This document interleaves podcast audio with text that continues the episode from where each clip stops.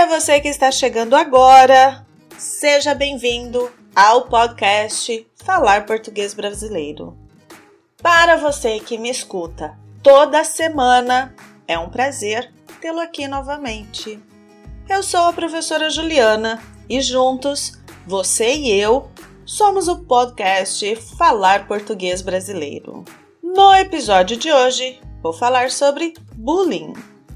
Essa palavra da língua inglesa já está aportuguesada foneticamente, mas a escrita continua em inglês. O podcast é publicado toda semana para que você tenha um episódio novinho para ouvir e aprender novas palavras e construções em português. O podcast é ótimo. Já imaginou como será uma aula comigo? O nosso primeiro encontro é um convite. Isso mesmo, estou convidando você para se encontrar comigo. Neste encontro, você vai falar sobre as suas dificuldades com a língua portuguesa e nós vamos resolvê-las juntos, com muita conversa. Tenho alguns horários disponíveis na minha agenda.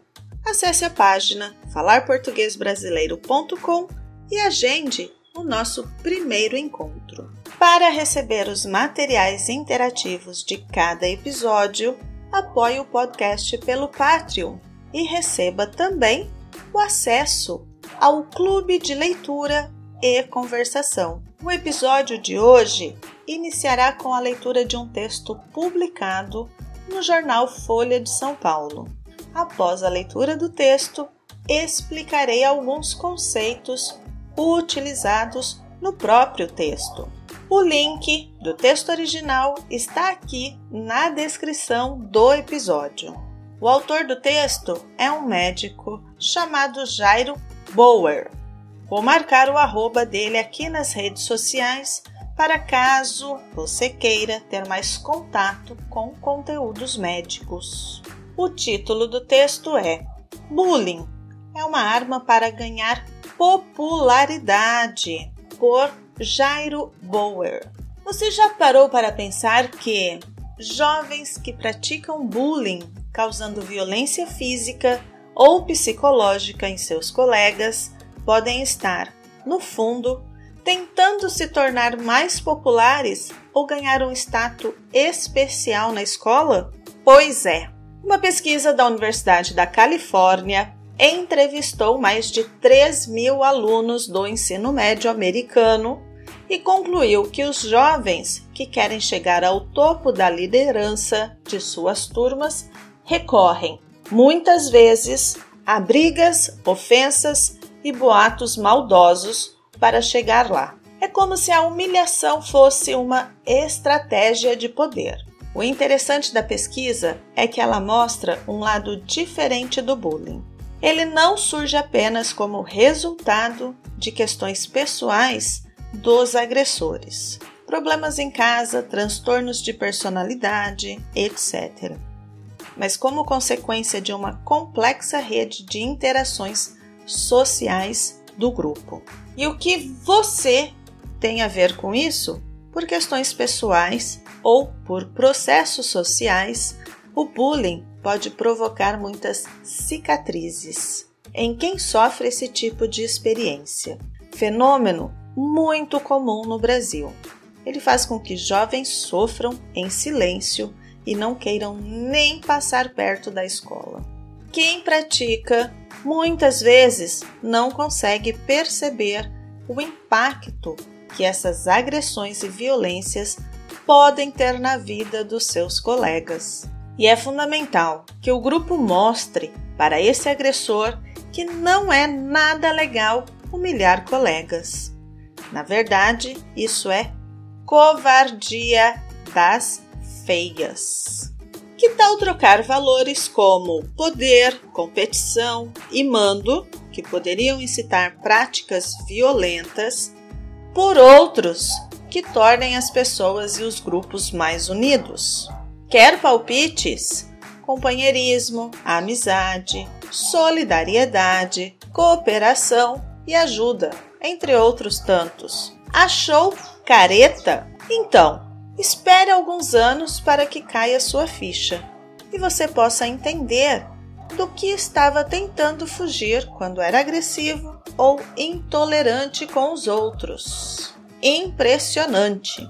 Vamos para as explicações? A primeira palavra é colegas, o plural de colega. O colega é uma pessoa conhecida que compartilha alguns momentos com você. Estes momentos podem ser no trabalho ou na escola. O colega é aquela pessoa que você conhece, mas não compartilha muito a sua vida pessoal com ela. Um exemplo: durante a universidade eu tive muitos colegas. Esses eu não os vejo mais. No entanto, os amigos daquela época são meus amigos até hoje. No fundo, para objetos é aquela parte que está abaixo da superfície.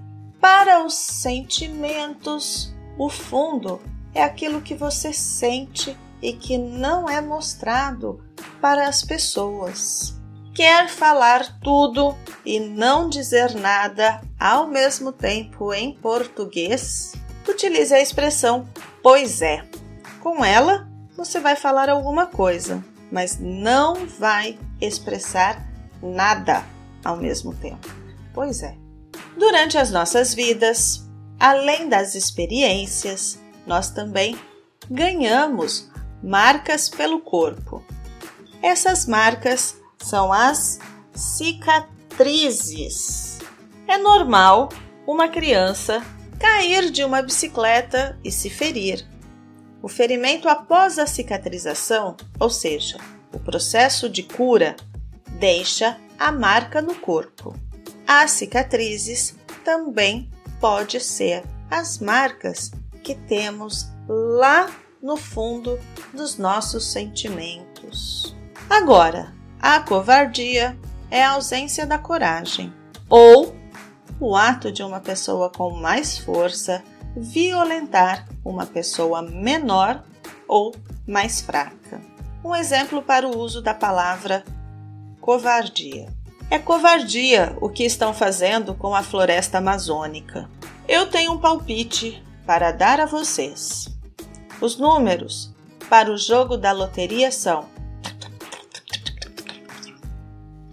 quem jogar estes números será o ganhador.